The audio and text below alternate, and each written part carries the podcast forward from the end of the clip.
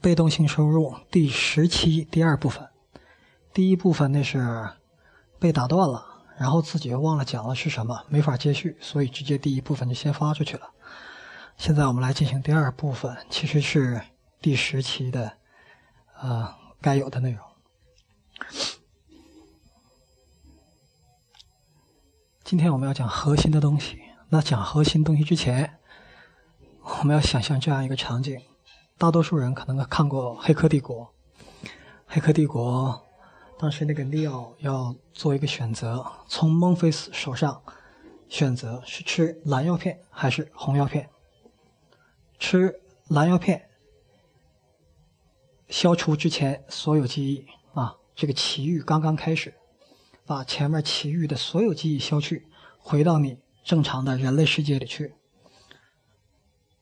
吃红色药片，那么前面的奇经历的奇遇将进一步的扩展。孟菲斯要带你看看这个兔子洞到底有多深。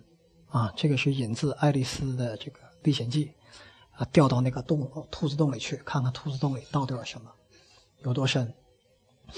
今天在给核心内容之前，大家也要做一个决定。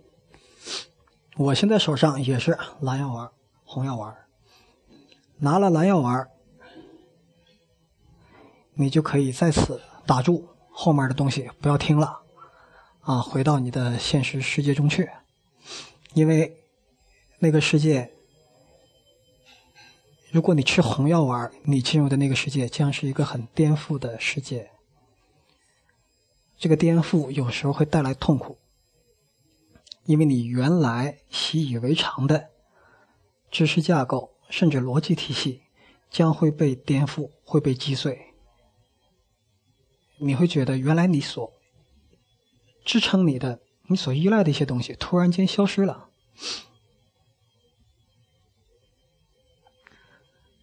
吃红药丸我就给你看看这兔子洞有多深。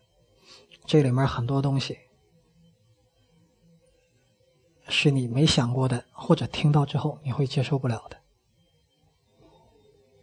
OK，红药丸蓝药丸红药丸啊，听蓝药丸回到你的舒适区里去，回到你现在的生活里去，保持舒适，继续生存。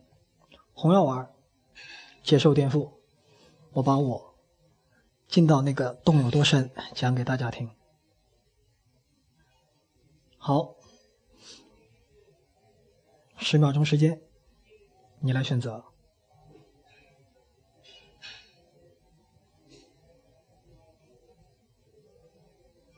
时间到，继续听下去的，我就认为你已经选了红药丸，跟我共同经历一下。OK，还是要用故事来引入我们的理论啊啊！当然了，大家会发现，在我所讲的所有例子里面，用到的故事全是真人真事儿。我轻易不引用别人的，因为未经验证的引用。可能造成你知识上会堆积很多很多错误的东西。以前有种说法说，站在巨人的肩膀上，哎，你会成长的很快，会走得很快，会比较容易成功。但站在巨人的肩膀上，会也会有一个问题：这巨人摔个跟头，你在上面摔得更惨。而人脑跟计算机相比，啊，非常非常的相似啊。人脑中的想法，他的思维，实际上就是相当于电脑中运行的软件。人脑，一个人有多大的价值，我们可以看一个电脑有多大的价值的评估方法。一个电脑有多大价值呢？它不取决于这个电脑的硬件，它取决于这个电脑上正在运行的软件。如果它是一台网吧的电脑啊。就用来被被来看电视剧啊，玩网游啊，那它的价值就是一个网游，就一个游戏机的价值和一个电视的价值。如果它是控制核武器那个服务器组里面的一台服务器，运行的是控制核武器的，甚至是进行啊基因匹配实验的这样的工作的，那它的价值肯定就更高。人脑也一样，人脑天天都在运转些什么东西呢？这里又跟人脑的内存和硬盘啊很有关系。我们知道，我们把很多东西装到硬盘里，但如果我们不运行它，不把它提到内存里的话，这个东西就相当于不存在。就好像我在电脑里装了一个啊数据挖掘的软件，但这数据挖掘挖掘软件我从来没有启动过，就没有用。对电脑来说，这个软件相当于不存在。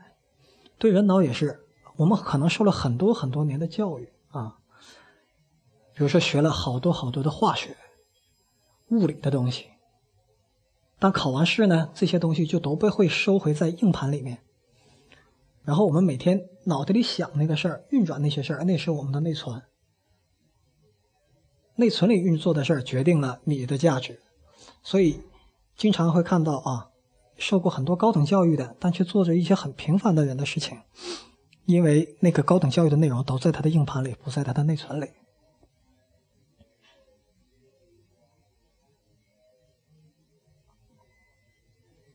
电脑有病毒，其实人脑的病毒更多。人脑的病毒更多，为什么？我们看看什么样的电脑有有病毒？没装杀毒软件的，没安防火墙的，啊，谁都能用的，什么东西都能往上插的，这个 U 盘、移动硬盘、光盘，随便往里塞。这个电脑是最容易中毒的。中毒之后呢，使用者觉得很不爽，对吧？这个电脑用起来。又慢又不能执行我让他做的工作，但对电脑来说，电脑是不知道它中毒的。对电脑来说，只要我在工作着，只要我的 CPU、我的内存、我的硬盘、我所有器件在工作，我就认为 OK。它它不区分运行的是病毒还是客户想要的程序。客户不爽是因为执行不了客户想要的程序，给不了客户的价值。同样，如果人脑中了病毒，往往人自己也不察觉，他甚至很嗨很爽。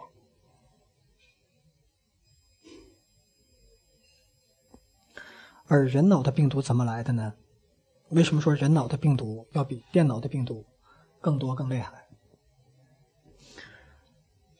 人脑的病毒啊，电脑的病毒来源于各种外界的输入，人脑也是。我们看一个广告啊。我们看一个广告，看到一幅美景，听到一个故事，看到朋友圈一篇文章，看到谁说了一句话，那么这些信息片段里都是夹杂着内容的啊。信息片段里夹杂着一些信息，但这些信息有的时候是错的。前面我已经讲过一些例子，就是说，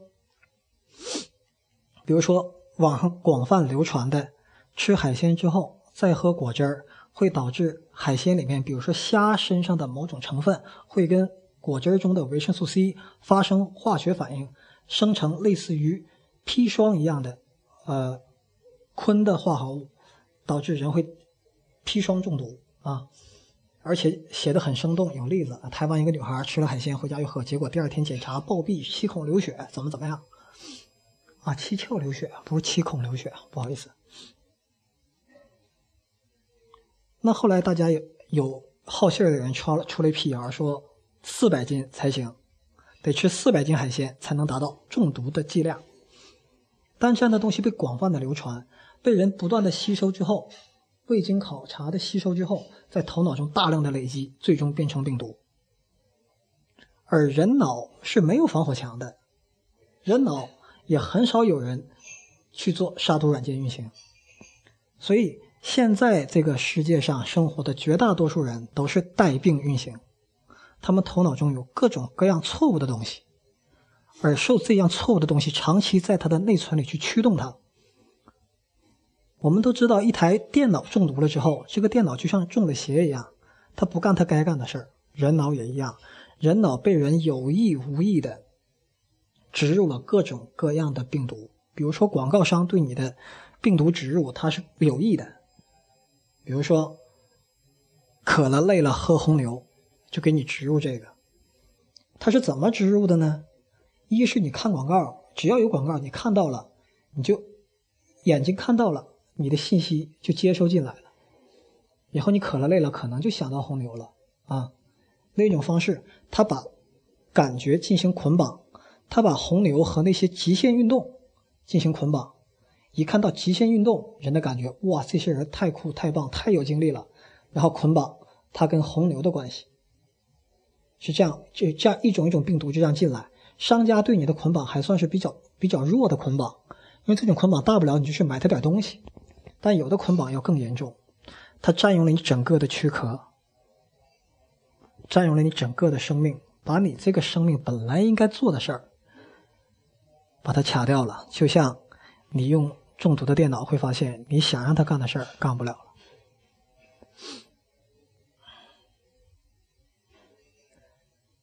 这个都是给核心内容之前的一个铺垫啊。所以我说什么？我说，人是什么？人是受 idea driven 的。就一台车怎么样？我们看他这个车的司机怎么样，对吧？没有，没有坏车，只有坏的司机。那个司机英文是 driver，driver 是 drive，drive drive 加 Drive 是驱动你的意思。但你这个人是受什么驱动的呢？你这个人的 driver 是什么呢？不好意思，绝大多数人的 driver 根本不是他自己，绝大多数人的 driver 是外界给他植入的各种各样的病毒。各种各样的病毒，其中有一些包括是小的时候父母给的，比如说父母给的病毒，恐惧类的比较常见。说你不要去做那个事，这个事，做那个事的话，有什么大马猴出现呐？警察会抓你呀！啊，大人在管小孩子，小孩实在不听话，就用这种吓唬的方法进行治病毒的植入。我们有多少人？我们的生活的轨迹全是在我们。在形成自己的独立思维之前，被外界进行了植入，而自己又没有进行清理，这么多年还按照外界的植入在进行生活呢？太多了，太多了。以后我觉得很有必要，我要开一个专题，就再开一个节目，就是怎么给大脑识别毒品、隔绝毒品，并且扫除大脑中原有的毒品、原有的病毒。那我们到底是谁？我们就是那车，那司机是谁？司机刚才我说，绝大多数人上面那司机都不是自己。那我们自己是谁呢？我们自己是在我们生活中仅存的那一点点理性，就是你在一个信息进来的时候，你去识别要不要挡它，就是那道防火墙，那个是我们自己。大多数人是不挡的。所以刚才让你做识别，做个红药片、蓝药片的识别，是要启动你这个防火墙，看你原来有没有防火墙。绝大多数人不启动，我好奇，我直接就进来了。启动防火墙，你去识别一下。那这个防火墙决定什么样的信息进来，哎，进而决定他的生活是怎么样的。为什么这么说？我们人脑是一台非常复杂的机器，这个机器呢有一个特点，就是你往里输入什么，它就输出什么。中间还有一个细节，就是输入这个东西在人脑的内存里要留存多久。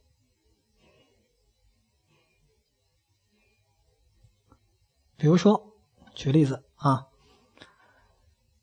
大学生现在的大学里面开学都要军训。军训完之后呢，要进行什么叠军被啊，什么考勤呐，像这样的事情。但现在发现大学里呢，这种事儿越来越不好做，因为大学生好像越来越不听话。于是有各种绩效考核的手段用上了，说你啊某课你不去上，缺席超过百分之三十就不允许你参加考试，你只能重学这个，或者不给你这个学分啊。但收效还是不明显，包括我们一些在进行公共交通的时候，有一些处罚的政策啊。现在我们看到我们的处罚的罚的分值是越来越狠，那效果呢有，但不显著为什么呢？因为这两种事儿都是在人的行为层面，试图对人的行为层面进行修改，让你该上课去上课，让你该好好去开车就好好开车。但人真正受驱动的，就是真正推动他不去上课那个东西，和推动他不好好开车那个东西是什么呢？是他早期他头脑被输入了一些内容。下面我要讲核心内容了。我们这个节目讲的是被动性收入，被动性收入前面我就不一一复述了啊。你真觉得有价值，从前面往后听。我们前面讲到的是，你要有一个好的被动性收入的系统。这个系统它有能量，它帮你工作，它给你介绍呃建立各种各样的收入，金钱的收入、影响力的收入啊，各方各面的收入啊。然后我们讲了这个系统有几个几个几个属性，都讲了。但是在用的时候，大家会发现有很多很多问题。即使你接受这个理念，你也会发现，解决了一个初步问题，后面又有一个相应的问题出现。为什么？我要先讲一件事情，就是人类是没有预测能力的，大多数人忘了这个事实。怎么说忘了这个事实？前面我已经讲过了。金融市场，它真正的意义是在于把你正确的选择和判断，把正确的选择和判断的价值迅速的放大。这也导致了金融市场成为诸多人迅速亏钱的地方，因为它同样会放大你错误的观点和错误的错误的决断，在金融市场会迅速的放大。那么。怎么来判断一个决策是正确的？很多人做事儿很有意思的，他做事儿呢，他觉得他是为了赚钱，实际上是为了爽。比如说，我已经给大家举过 N 多例子了，大多数人把投资都变成了情感消费。最开始他的初心是钱放进去，收回来多一点，他应该只有这一个目标，就是。不管是什么样的系统，什么样的投资渠道，我钱放进去，出来的时候钱变多，这是我想要的。但是当他参与到这个过程中的时候，他的感受系统、他的情感系统就在发挥作用。比如说，我前面讲过，亏了再赚回来，他又感觉很爽；赚了再亏回去，他又感觉很悲哀。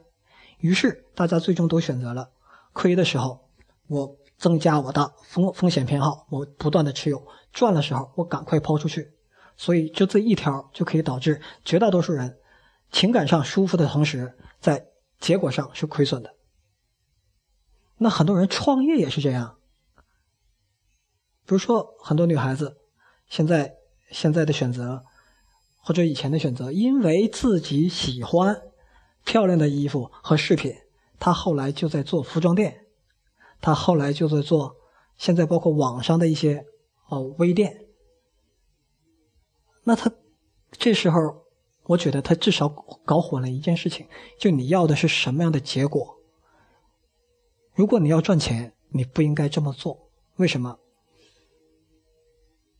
你没有独立卖点啊，你没有竞争力啊。卖衣服谁都能卖，你只是做了一个零售终端，对吧？所以大多数人还是这么选择，为什么？因为这里有他的情感收益，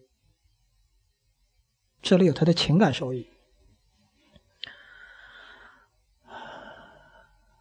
而他做这个事儿的时候，甚至缺乏一种严格的判断，就我要做什么，完全是我喜欢，我情感上舒服啊。实际上你会发现，大多数人。而且而且这里面有很很多很典型的，就是我做事儿，我就是我高兴就行。你会发现，他只能达到一个生存级别，生存级别只是活着，甚至有有的人要低于生存线以下。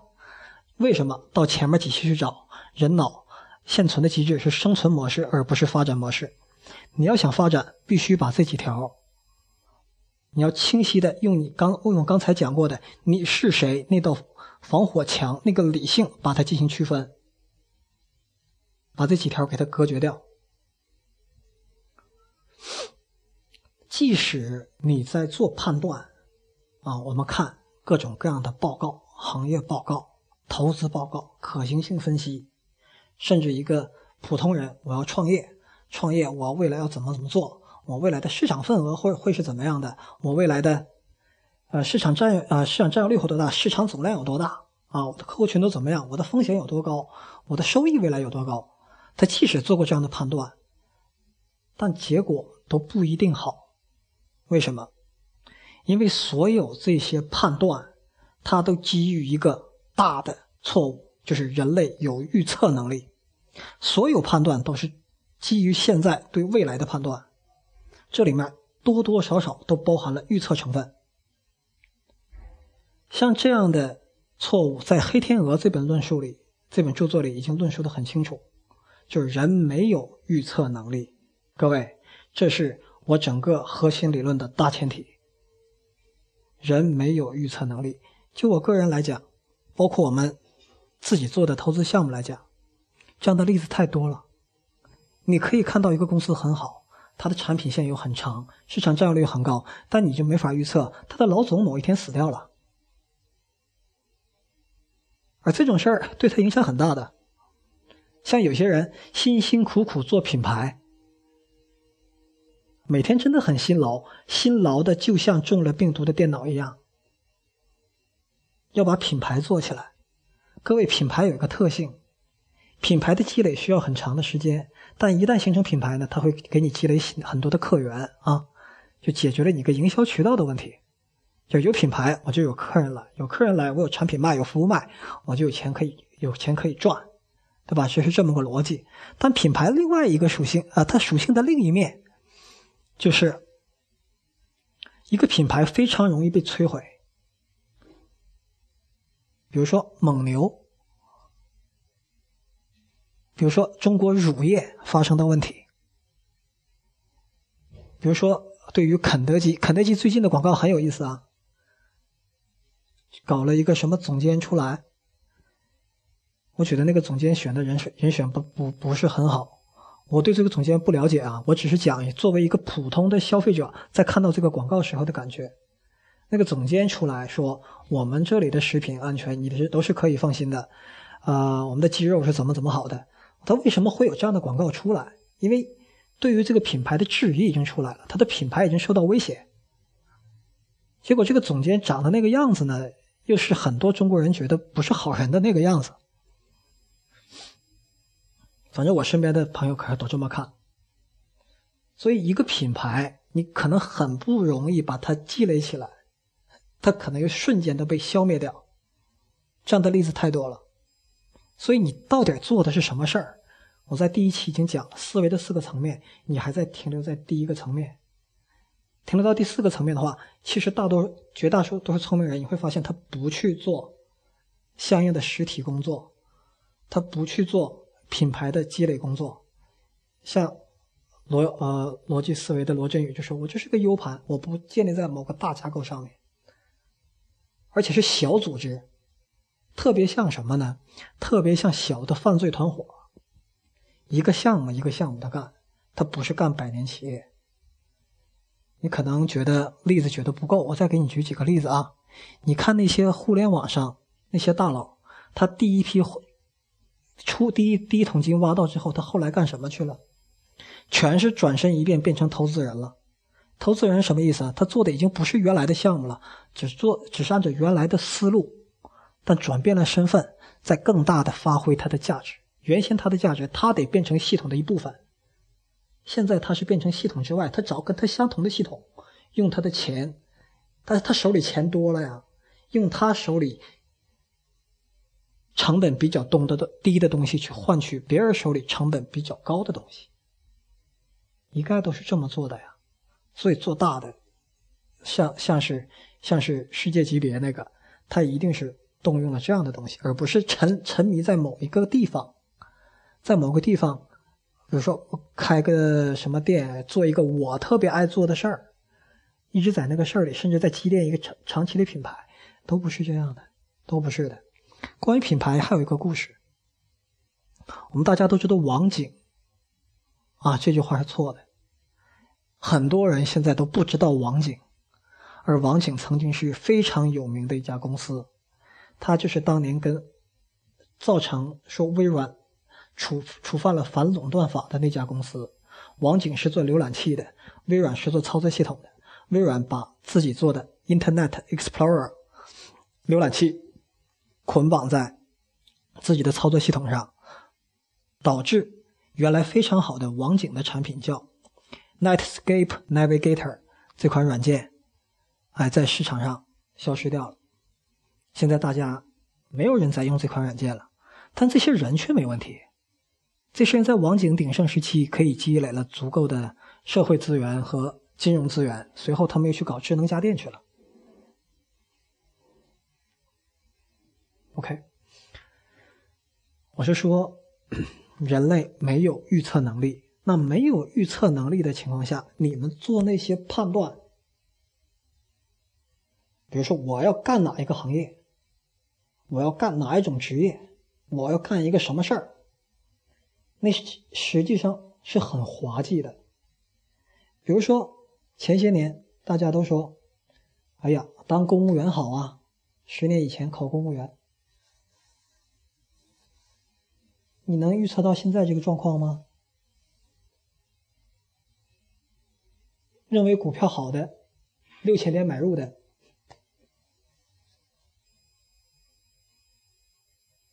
认为房价。怎么怎么样的？你会发现这样的例子太多了。人实际上没有真正的预测能力，但他都活在基于预测的判断里面。那你说，那你这不是说所有的判断、所有的报告、所有的预期都是扯淡吗？它有它的价值，但结果都是扯淡。为什么？我要给你加一条，各位请跟我算一个算术啊。很简单的算术，你从一赚到十，你需要赚多少倍啊？废话，十倍啊！十倍按收益率来比是多少啊？百分之一千，对吧？这才是十倍。哎，各位，你从十再回到一，你需要亏损多少啊？我十回到一，我只需要亏损百分之九十，哎。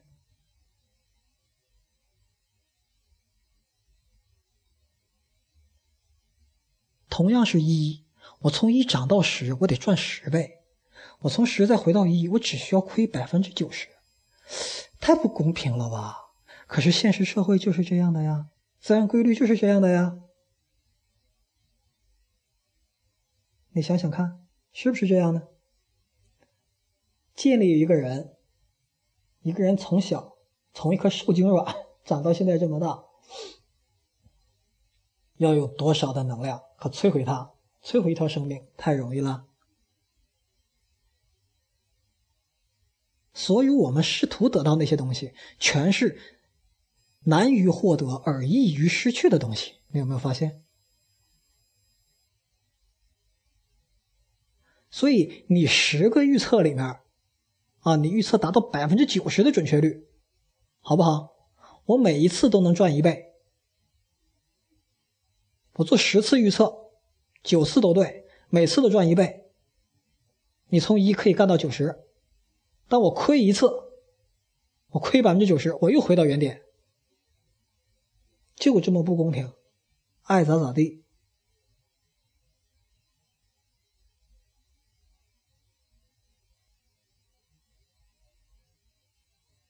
那这是我们要面对的现实。第一，人类没有真正的预测能力，你所有的判断全是基于过去历史会怎么样，所以根据各种线性的预期、非线性的预期，未来会怎么怎么样啊？实际上，人类没有真正的预测能力，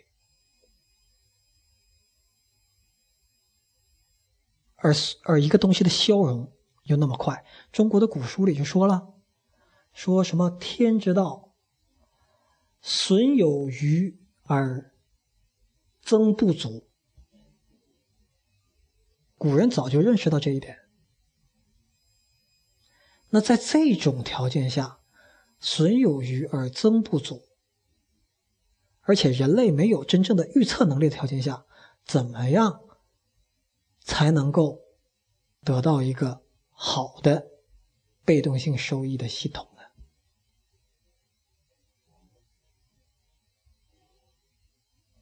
大多数人可以得到被动性收入系统。但都不是好的被动性收入系统，因为里面我讲了一个它的规律性。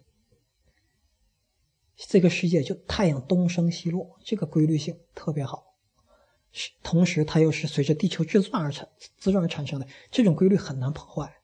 但这种规律大家都可以获得，你就得不到在这个规律里得不到竞争优势，那怎么办呢？我还想要一个好的，还需要一个长久的。大多数人得到的是什么呢？短暂性的，是不是短暂性的都不好呢？不是，短暂性的你要看它的周期性啊。我随便我进行高杠杆的买卖，我可能一天暴富，第二天再亏回去，这是可以的。但你在你两天之内发生这种事儿，对你来说你是不爽的。但如果是在你有生之年，你的一笔投资，从你投了到你死那天全是涨的，好不好啊？好啊，死了之后你不用管了，你的体验是好的。所以这个是否长期、是否稳定，它是有时间限制的。当我们在探讨这个问题的时候，我们就要想：我能用，我后代都能用，大家都能用，整个人类都能受益的东西，它是什么样的形式存在的呢？我现在给大家答案。这个世界生生不息，这个世界给我们很多很多机会，这个世界给我们能最好的系统的最核心的一件事情是什么？是高成长性。高成长性才是稳定性真正的基因。引申过来。你现在做任何事情，如果缺乏了高增长性，你就没有稳定性。说我今天我干个企业，一个企业啊，这企业年收益率能有百分之二十，这纯利啊，增长率啊，百分之二十，行不行？对不起，不符合我的理论，百分之二十增长率太低。说买个基金，我一年能收百分之五，行不行？对不起，不行。那多高是高呢？几十倍才是高。为什么这么说？听我给你们慢慢推理。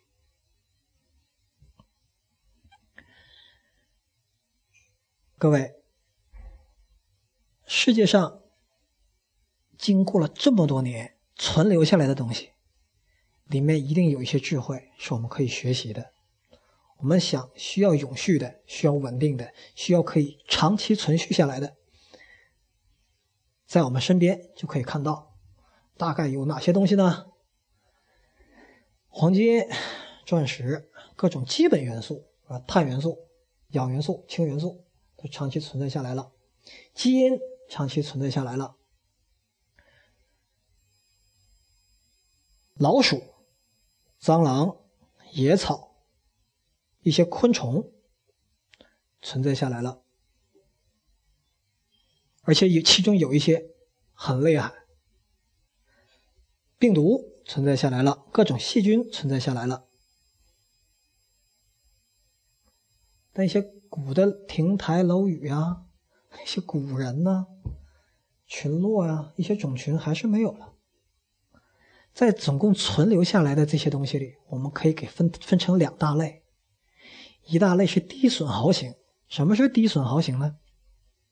钻石、黄金、陶瓷，低损耗型，因为它跟外界不发生反应，它的化学惰性很强，所以它可以存留下来。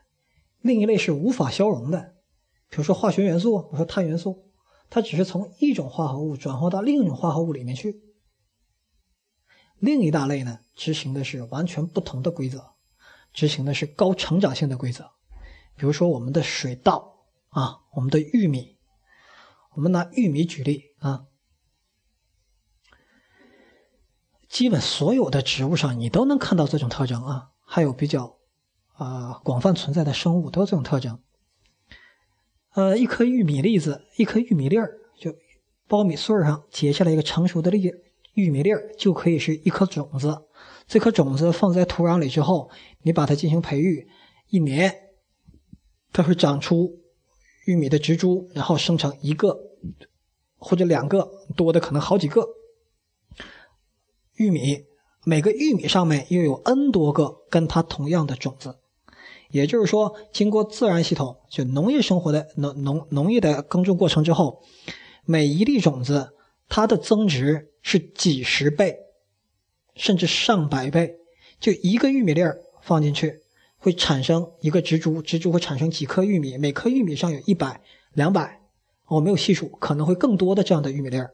所以用玉米粒儿的数量来比，投入的和产出的是几百倍的价值，和几百倍的增量。那当然，我们这里没有去细算，说我是不是撒进去的每一个玉米粒都发芽，最后变成植株了。但在理论上，它本身它有这种能力。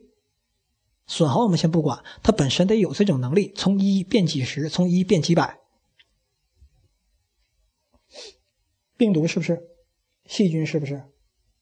人是不是？其实人也是啊，各位。人从一个受精卵长到现在一个成成熟的活体的话啊，它需要那个受精卵分裂最多达到五十五次。也就是二的五十五次方。呃，我们只要活着，我们每身每天身上新增长的细胞累积量是六十亿。各位，六十亿如果是钱，你多爽！但你身上本身就有六十亿，六十亿个细胞。当然，其中包括不断你脱落的毛发呀、你的皮屑呀，这些都包括。所以，人他这种生命，他的他那个细胞的高增长性，决定了我们一个人他的稳定性。你不是说你天天在这儿，你你是没有损耗的，你的损耗是很大的呀。但它有高增长性来维持，导致它的增量和你的损损失的量达到一个平衡，甚至是在青少年期间增量要大于你的损失量，所以你在长个儿。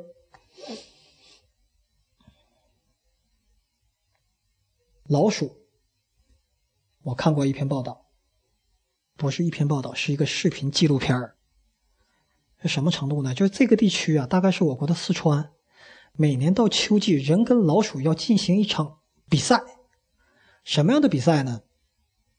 就这个老鼠啊，每年一冬天会消灭一大批，只剩下一少数啊，一小部分，然后人到春天就开始耕种嘛，对吧？但就这一小部分很少很少的老鼠，每个月它繁殖一次，一个月就性成熟。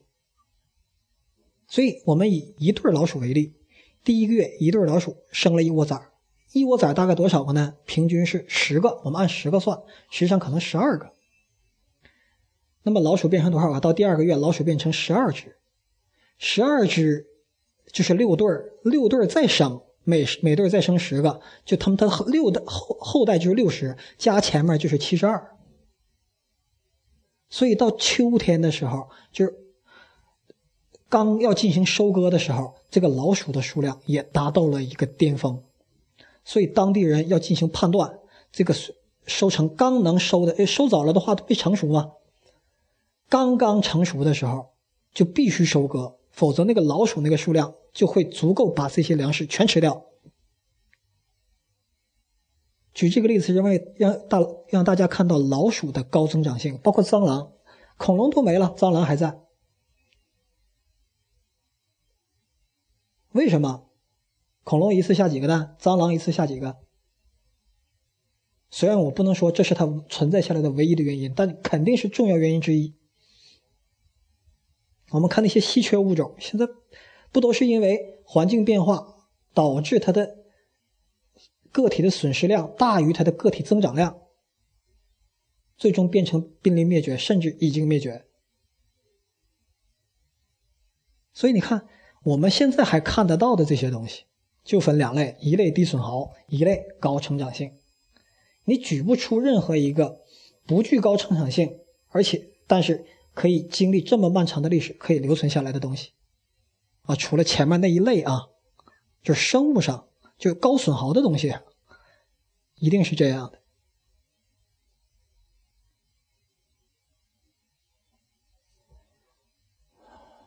那么我们人可不可以学金属？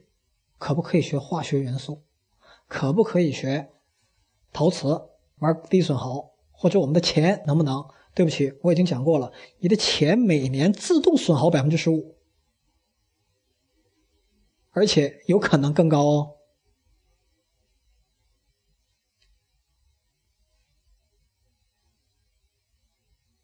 所以这种情况下，你钱每年固定损失百分之十五，你再去创业搞一个年百分之十五的收益率的这个企业。再去投一个百分之五的国债，逗自己玩的吧？是不是情情感上有收益啊？反正你跟大家都一样，你苦大家也苦，反正我跟大家是一样的。反要死的话，大家一块死。反人的情感是这样的呀。而独立出来，你反反倒是痛苦的。但是我告诉大家的是，你真正需要做的是。你得有高成长性，你才能有长期的稳定。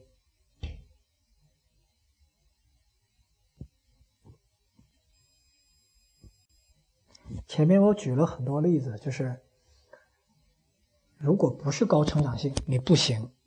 那同样，我还得举出例子，是你高成长性才能行的。我就举我们现实生活中的例子，生物的就先不讲了啊，讲我们生活中的例子。各位，我们拿。Pre-IPO 跟股民去比，Pre-IPO 或者做 VC 做 PE 那些人啊，我们说做风险投资是 VC，做 PE 是私募股权，私募股权现在很贴近 Pre-IPO，就上市之前拿股权那帮人和股民来比，有人觉得前面是操纵了，股民是被操纵了，所以股民活的肯定没那帮人好，其实不是的，为什么呢？我们说风险投资，风险投资它生存的态度，PE 生存的态度跟股民就不一样。风险投资是怎么样？为什么叫风险投资？就这钱，我充分的认识到它的风险性，我认识到我我没有真正的预测能力，所以这钱我拿出去，它是承担风险的，因此我要求有更高的回报率、高成长性。所以日本软银。作为著名的 VC，他都投那些企业，而且他是大量的投。比如说一个亿，我至少分成十个项目，每个项目我投一千万，然后每个项目这项目你死了，我就损失一千万。但这十个项目里，如果有一个项目，它的预期收益预期收益是十倍以上，而且达到了预期收益，我就可以保本。那在互联网两千年的时候。两千年之前，那个市盈率都特别高的很多项目，它的收益和投资比基本上就是我讲的那种玉米粒儿的比例。所以有这样的高成长性，单个项目的高成长性，使得风险投资的风险投资它可以得到存活并且迅速壮大。PE 也是啊，PE 为什么可以存活的更好一些？因为 PE 它有一个市值，有有有一个市盈率那个杠杆，你只要我投的 PE 某一个项目真的上市了，它可以给我带来十倍以上，甚至更高的回报，低一点也是几倍。所以 PE 投项目它可以允允许有几个项目损失，VC 投项目它可以允许有更多的项目出现失败，但项目里必须要有高成长性的东西。股民就不是了，股民上哪儿整那么高成长率去？他必须得碰啊，碰得到又抓不到。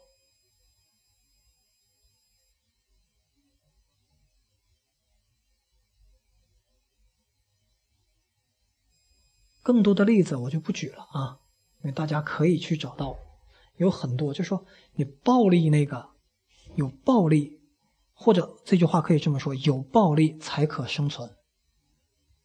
也就是英特尔总裁曾经讲过那个偏执狂，只有偏执狂才可以生存。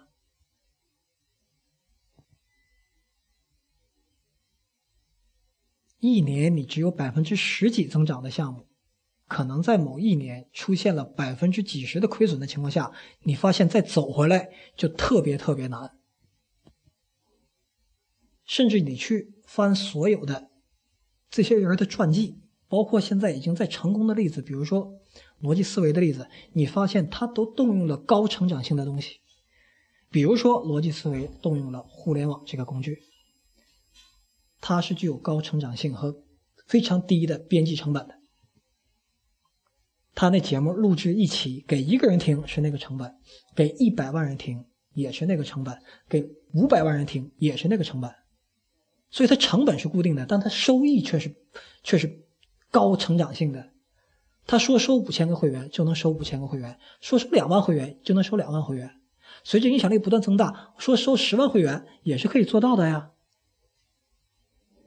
所以他用的渠道具有高增长性，而且他所做的节目具有高传播性、高传播性、高增长性，呃，高高传播性和高度扩散性，和他的成本和付出的高那个成本和收益的高比率，它可以有很高的收益和很低的成本，所以我非常看好它。但是我同时要知道，我是不可预测的，谁知道后来会有什么样的事情发生？不知道的，有可能非常好。有可能不好，所以讲到这里，各位你们要知道了，你们要想选一个事儿，换句话说，你要想选一个系统为你来服务、为你来工作，这个系统里必须要有高成长性的因素，同时你要充分的认识到每一件事儿里你做的每一种判断。都有可能是错的，因为要有高成长性的因素在，你做诸多判断里有一个高成长性或者诸多的高成长性的因素在，你才有可能持平，才有可能获得增长。如果你高度依赖于判断和预测，成长性又偏低，结果怎么样？请看现在的基金行业，就是这样的。说的不够严谨了啊！不是基金行业，基金行业那些人赚钱赚的很多啊，但你投的基金会怎么样呢？它年增长率很低啊，但它会告诉你，哎，我们有专业的判断，我们有对什么什么东西的分析，但我们成长性呢，相对就比较高，高一般都不超过百分之三十了。所以你看，遇到点事儿它亏，亏再往回涨，涨不回来。高成长性也代表了高度的回血能力，回血是游戏里的用语啊。就你被人砍了之后，你能迅速增长起来。所以，我们看所有存在下来的东西，包括随便你找一棵小草，你可以学到很多很多东西。比如说，你看那个小草，它跟动物不一样。动物跟植物最大的区别在于，动物可以迅速的活动，而植物不能。植物需要生根的呀。生根代表了什么？生根对我来说，代表的是一个重要的对风险的态度，就说我他妈就在这儿了。风险要来，我就死。动物则不是，动物是风险来，我走。那植物它怎么这么牛？它就能说风险来，我就死给你看，因为它对风险有一个不怕风险的武器，叫什么呢？叫做它的高成长性。你看植物种进去之后，多数它的迅速性成性成熟，只要伸出两片叶来。啊，开始能够吸收光、吸收热，进行有机作用，啊，进行这个这个化化化学反应。它优先，它会先结一个种出来，然后这个种一般都可以跨越时空。解释一下，跨越时空就是像蒲公英一样，我可以飞，就跨越空间；跨越时间，像松树，像松树的种子一样，我埋地里两年，我还可以发芽。然后我一旦发芽，我一长。就长几十倍，一棵小草在合适的情情况下，很快变成一块草原。野火一烧，我不怕，死就死，种子在地上，春风一来，我又来。